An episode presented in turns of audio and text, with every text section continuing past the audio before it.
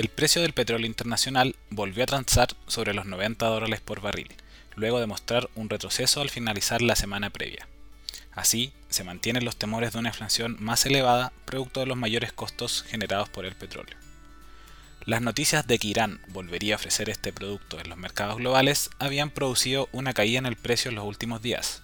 Lo anterior, pues el país persa es el cuarto productor a nivel mundial, donde el acuerdo con otras naciones permitiría el regreso de 500.000 barriles diarios de petróleo a los mercados internacionales entre abril y mayo, para llegar a 1,3 millones de barriles a finales de año. Hay que recordar que luego de las sanciones producto de su programa nuclear, el país había disminuido sus transacciones con otras naciones. Sin embargo, esta noticia positiva para la oferta de crudo fue contrarrestada por los temores que se mantienen presentes en Europa.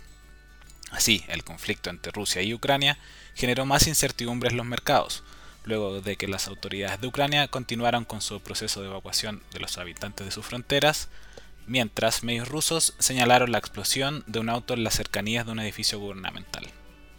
Además, por el lado de la demanda, esta mantiene una recuperación importante, ya que si bien los casos de COVID han tenido un aumento ante el impacto de la variable Omicron, esto no ha generado un impacto suficiente para detener este proceso. Así, las estimaciones apuntan que el precio del petróleo se mantendría en torno a los 90 y 100 dólares por barril. En el plano local, el precio promedio del litro de benzina se mantiene sobre los 1000 pesos, afectado por el precio del petróleo más alto y un tipo de cambio aún altamente depreciado. En este contexto, estimamos que los temores de una mayor inflación internacional y local seguirán presentes durante este año, pues factores como precios de combustibles más altos y problemas en las cadenas de distribución se mantendrán.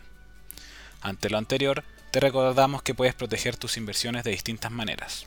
Una forma de hacerlo es tener posiciones en fondos de instrumentos en UEFs, los que se encuentran indexados a la inflación. Finalmente, si quieres saber más sobre nuestro contenido de actualidad, recomendaciones y cápsulas educativas, te invitamos a visitar nuestra página web viceinversiones.cl o contactando directamente a tu ejecutivo de inversión.